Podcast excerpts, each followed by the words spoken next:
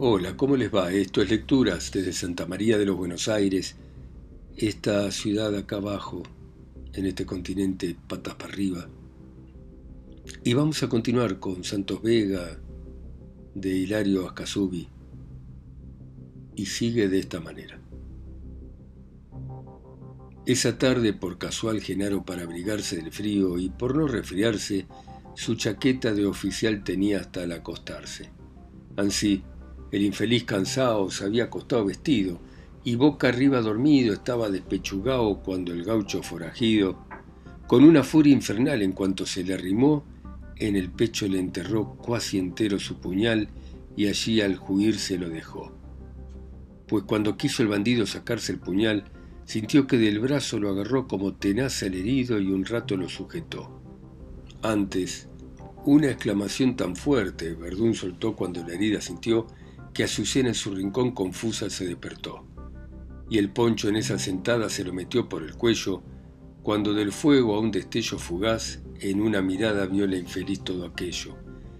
Y le fue tan comprensible todo lo que entonces vio que al instante resolvió una venganza terrible, pero el furor la cegó.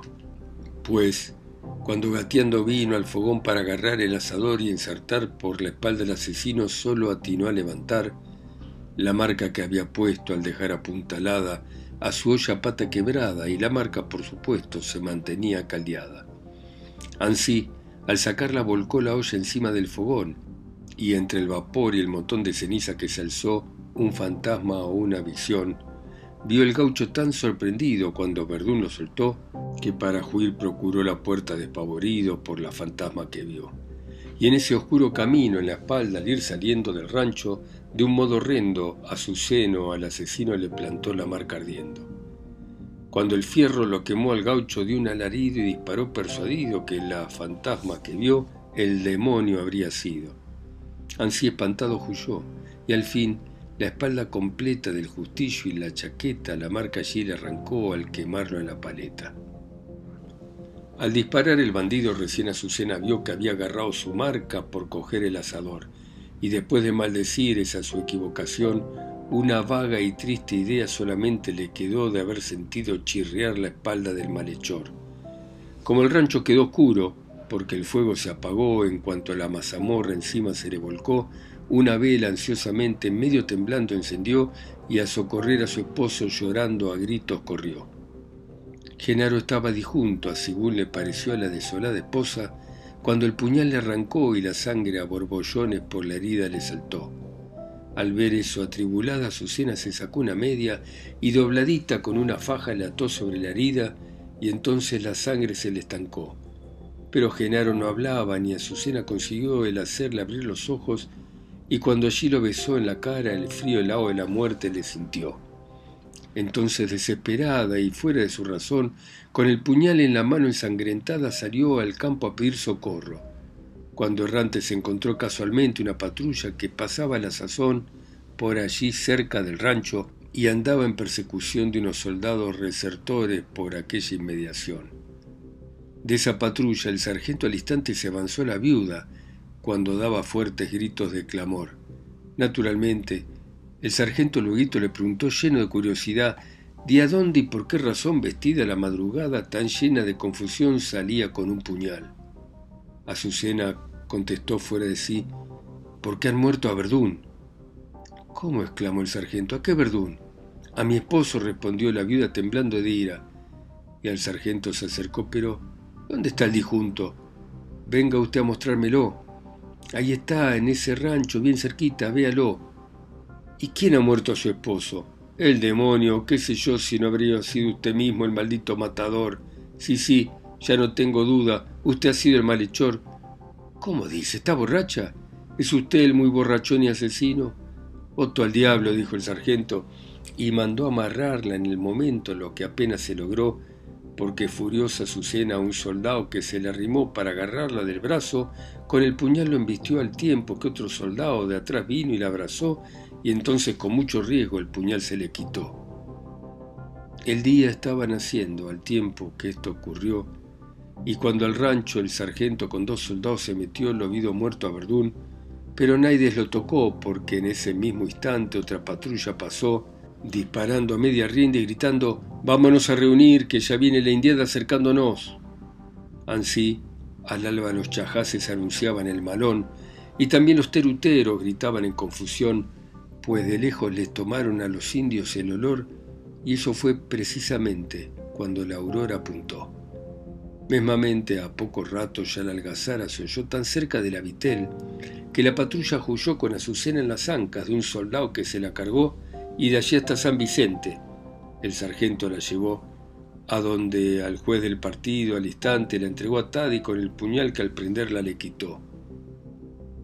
A las cuatro esa mañana, en la vitel no quedó del ranchito de Verdún más que un escaso montón de ceniza y nada más. Ni siquiera un chicharrón de Genaro pudo hallarse por más que se registró.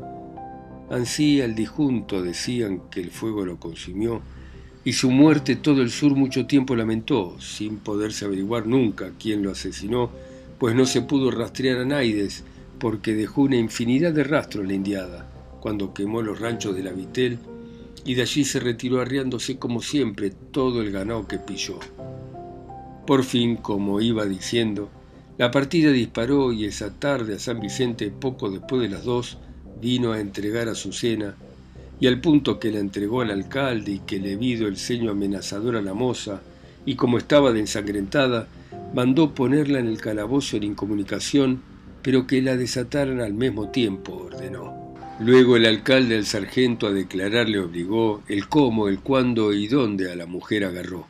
El sargento, como es ley, antes de todo juró que diría la verdad y a declarar principió diciendo que muy al alba esa mañana topó con Azucena en el campo huyendo, y que la encontró vestida y con el puñal con que a la cuenta mató ella misma a su marido, pues que el sargento lo vio recién muerto en su ranchito y que su gente rondió por ahí toda la noche y que Anaide se miró junto al rancho del Finao hasta la hora en que salió como a escaparse a Azucena, cosa que no consiguió porque parecía estar borracha cuando cayó en medio de la patrulla y al sargento le achacó la muerte de su marido, y que cuando se trató de asegurarla, a un soldado con el puñal lo invistió.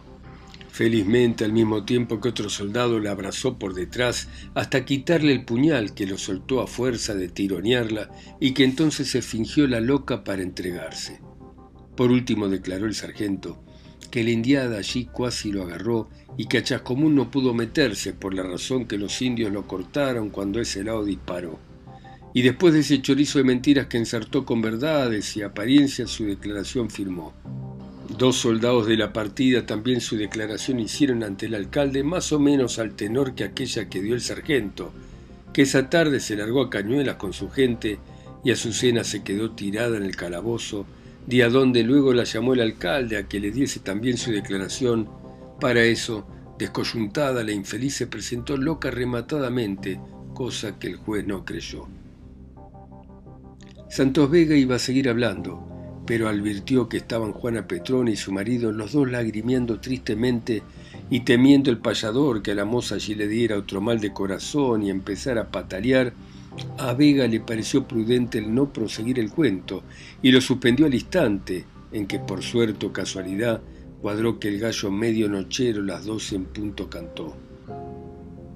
Ahora verán la reyerta que en esa triste ocasión entre el alcalde Tilingo y Azucena se trenzó la tarde que en San Vicente el sargento la entregó.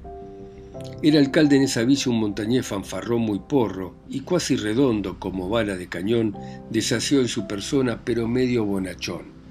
Yo lo conocí y me acuerdo que cuando se festejó la jura de Carlos IV en Buenos Aires, se armó una comedia de puros comediantes de afición en la cual a dicho alcalde hacer de rey le tocó, mostrándose enamorado de una turca o qué sé yo. El maestro de la comedia tres semanas trabajó lidiando con el alcalde día a día con tesón para enseñarle a poner la mano en el corazón y así decirle a la turca al mostrarle una pasión tengo en el pecho un volcán. Mas cuando el caso llegó de que saliese al tablao, las liciones olvidó, o no sabiendo el monarca lo que era un volcán, Salió su saca real majestad medio azorado y gritó con la mano en el gañote, tengo en el pecho un balcón. La turca soltó la risa y de babas le llenó la cara al rey pescuecero y el auditorio salió a la calle a carcajadas y el primero que puntió entonces fue don Faustino, que de reírse se enfermó lo mismo que otros puebleros, de suerte que se acabó la comedia al empezarse y solito se quedó su majestad en el tablao como piedra de mojón. Pues bien, ese fue el alcalde Mulita que le tomó a la infeliz Azucena su primera declaración. Para eso, del calabozo un soldado se la llevó en ayunas como estaba, porque allí no se le dio ni agua a beber ese día que hizo un terrible calor. Ansí sumamente débil el tal soldado la obligó a ir al cuarto del alcalde, a donde Azucena entró sollozando y desconfiada, con la vista registró del lugar en que se hallaba hasta el último rincón.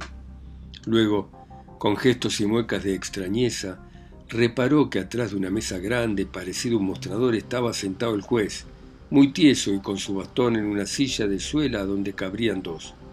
Al mirar eso, Azucena en su delirio creyó que aquel hombre era barbero, o a lo menos pescador, porque tenía una caña de tres varas por bastón. Una triste risotada con esa creencia soltó, pero, otra vez lagrimeando, Azucena se agachó para ver bajo la mesa, donde con asco miró que el juez estaba en chancletas y con medias de pisón. De ahí, frunciendo las narices disgustadas, se sentó. El alcalde, que en silencio estuvo desde que entró la loca, a quien él miraba con muy prolija atención, esperando verla en sí el fondo del corazón, cuando la vido sentarse tan confiada le gritó, ¿Cómo es eso? Párese ligero, porque aquí no se sienta preso ninguno. Azucena se rió y altiva díjole al juez, pues aquí me siento yo, y no quiero levantarme ni entrar en conversación con usted, señor barbero, chancletudo, sépalo, pues no me gusta su trace y le tomo fiero olor, porque usted nunca se lava los pies, láveselos y hágase cortar los vasos, eso le será mejor que encerrar a una mujer desdichada como yo, después de ser usted el mismo que a mi esposo asesinó. Esta sí que está culona, si estará loca, aunque no, dijo el alcalde entre sí, esta gaucha veo yo que es una desorejada, astuta de profesión, que pretende hacerme creer que ha perdido la razón, haciéndome comulgar con ruedas de carretón. No me equivoco y consiento en mostrarme bonachón, hasta ver a dónde van sus maquines, veámoslo. Bueno, pues déjese estar sentada, el juez replicó, pero a decir la verdad prepárese, porque no le han de valer fingimientos, ni muecas, ni esa porción de suspiros, lagrimeos y gestos, que todos son maquines y nada más. Aquí lo que quiero yo es que hable usted la verdad como delante de Dios, porque yo soy la justicia. Pues oiga, le contestó Susena, yo lo creí un barbero, pescador, pero ahora veo que tiene facha de ajusticiador o verdugo, que es lo mismo. Por eso usted me amarró hoy cuasi a descoyuntarme y hasta que me desató al meterme en ese cuarto hediondo a donde me encerró. Pero deje de estar nomás. Todo se lo diré yo ajena y en ese instante la lengua se le añudó. Esta es cómica, entre sí dijo el juez y la dejó proseguir la pantomina que el montañés presumió que estaba haciendo su cena, pero cuando se paró pálida, desmerenada y convulsa, temió el juez no hallarse seguro y de miedo a precaución, el puñal que estaba encima de la mesa lo agarró un descuido de Azucena y con llave lo guardó. Luego enseguida el alcalde suavemente le mandó que tranquila y sin recelo diera su declaración para mandarla a su casa esa tarde a la oración. Azucena tal oferta algo se tranquilizó, pero siempre sollozando nuevamente se sentó. En ese momento el juez lo primero que le habló fue preguntarle su nombre. Isabel le contestó. Vamos, vamos, dijo el juez. No es ese su nombre, no, mire que aquí la conocen, hable la verdad, si no tendrá usted que padecer, y eso no deseo yo. Usted se llama Azucena, ¿no es verdad esto? No, señor, eso no es cierto, Belaí. A mí se me bautizó con el nombre de Isabel en Chascomún, créalo. Bueno, ¿y de dónde viene usted? Del cuarto donde me encerró usted mismo, ¿no se acuerda? ¿Y por qué así me trató vos, supuesto que me conoce? Vamos, eso ya pasó. Ahora la voy a tratar creo que mucho mejor si usted me contesta bien. Azucena se cubrió la cara para llorar y sus lágrimas secó sirviéndole de pañuelo la manga del camisón. Dígame, dijo el alcalde, ¿en qué parte la prendió hoy al alba la partida? ¿Qué prender ni prendedor? A mí nadie me ha prendido. Fui por mi desdicha yo que topé esos malhechores en mi desesperación. ¿Y de dónde venía usted cuando a esos hombres topó?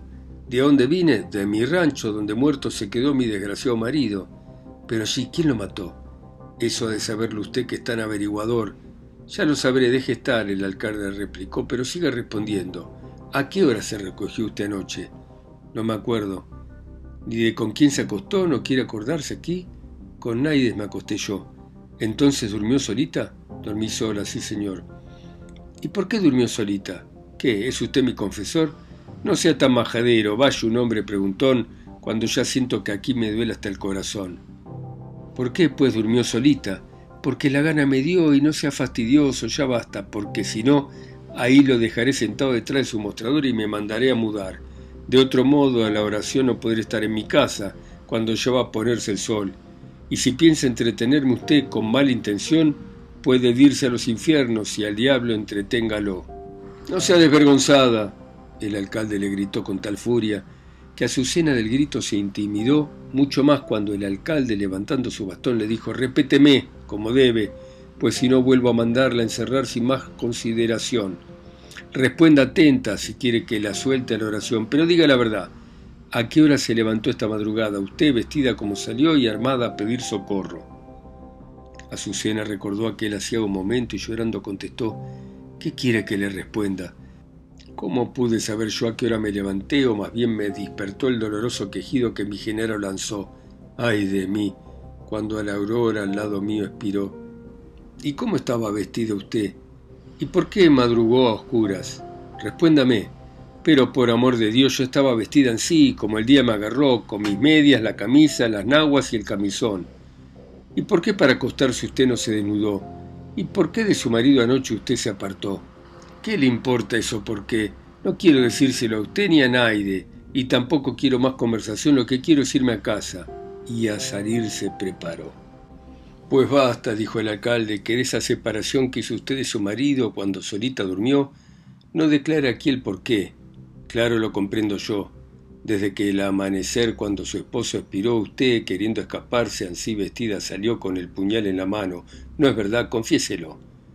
¿Qué puñal? Yo nunca tuve puñal ninguno, por Dios. ¿Cómo es eso? dijo el juez. ¿Y niega usted que se le halló este puñal en la mano? Y el juez se lo presentó ensangrentado hasta el cabo, diciéndole, véalo. Y mírese usted esa sangre que tiene el camisón, sangre con la que su esposo el vestido le manchó cuando usted sin duda alguna este puñal le clavó. Ah, pícaro, díjole Azucena, y se lanzó como tigra sobre el juez pero al vuelo la agarró el soldado que estaba atrás, a quien furiosa mordió la infeliz y convulsiva desmayada se cayó. Ansí mismo, desmayada, el juez de nuevo mandó meterla en el calabozo. Luego el alcalde escribió hasta tarde de la noche con otro que le ayudó a cumplir esa tarea y después que reunió todas las declaraciones hizo un lío y lo pegó con miga de pan mascao. Después a un cabo llamó y le dijo, Apróntese para salir a las dos de la mañana sin falta con tres soldados, búsquelos entre los de más confianza, porque irá usted en comisión a Buenos Aires derecho, llevando con precaución a una mujer criminal que esta mañana mató al marido en la Vitel. Estos son los papeles con que usted le entregará, pero entonces hágalo después de tomar recibo y al recibo tráigalo. Cuidado con estos papeles, no los pierda, tómelos a la presa llévela desde acá en el carretón livianito, que ahí está debajo de mi galpón, pero mande que le pongan en el lecho una porción de paja o de pasto seco. Ninguna conversación le permita en el camino con Naides, entiéndanlo, y con cerrojo y candado cierre bien el carretón. en buenos caballos y mañana a la oración estará usted en Buenos Aires sin falta. Vaya con Dios. Estas órdenes el cabo puntualmente las cumplió. Así fue que a la ciudad el otro día llegó a las siete de la noche y en la cárcel entregó a la infeliz Azucena tan loca que cuando entró el alcaide compasivo al verla se conmovió y al instante el que le dieran algo de comer mandó. Treinta y un años cumplió la viuda en el mes aquel en que Verdún en la vitela asesinado murió y poco desmereció a Azucena en su hermosura, hasta que al fin la locura en algo la quebrantó y ansí mismo conservó casi toda su lindura. En la misma tarde aquella que a Buenos Aires llegó a su cena, recibió la noticia doña Estrella y don Faustino con ella de su casa, sorprendidos.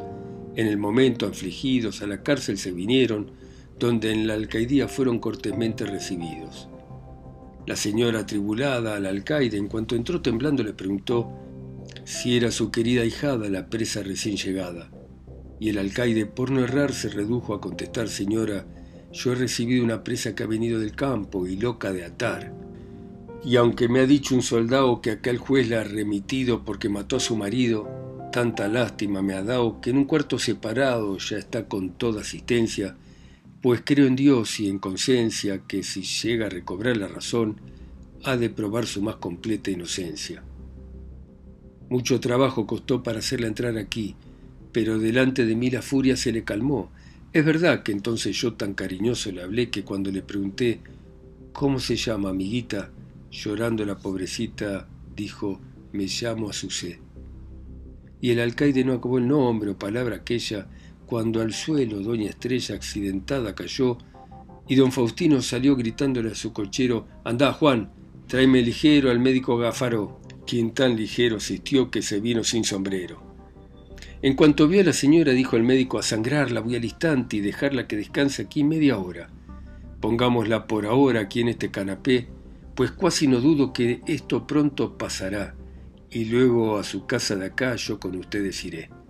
Ansí lo hizo, la sangró al instante a la señora, y esperando su mejora allí el doctor se quedó, entre tanto le rogó el patrón que, si podía y el alcalde consentía, el médico allí de paso darle a su cena un vistazo a ver qué le parecía. Como el alcaide cedió, inmediatamente fueron con el médico y abrieron una prisión, a donde entró el doctor y se encontró con Azucena en cuclillas, los codos en las rodillas, muy arrinconadita y con las manos quietitas puestas sobre las mejillas. Buenas noches, paisanita, díjole con voz serena el doctor, pero Azucena lo miró muy entristecida. ¿No me conoce, amiguita? Le repitió conmovido el médico. Sí. Usted ha sido, contestó la loca, al que en la espalda lo marqué cuando mató a mi marido. Y furiosa se paró amenazando lanzarse al doctor, pero al pararse como muerta se cayó. Así la reconoció el doctor calmadamente y dijo, ya es suficiente, señor alcalde. Estoy cierto de que esta loca no ha muerto a nadie si está inocente. Pongámosla en su camita que pronto se dormirá. Y la luz llevémosla porque no la necesita. Y luego la pobrecita, si con luz se levantase disvariando y se pasease, no sería cosa rara que a la vela se arrimara la infeliz y se quemase. Bueno, muy bien, dejamos acá a nuestra pobre Azucena, enloquecida por la muerte de Genaro, presa, inocente, y seguiremos mañana escuchando a Hilario, a Casubi, ustedes en sus países, ciudades, continentes, islas o pueblos, a través de mi voz acá sola y lejos, en Santa María de los Buenos Aires. Chao, hasta mañana.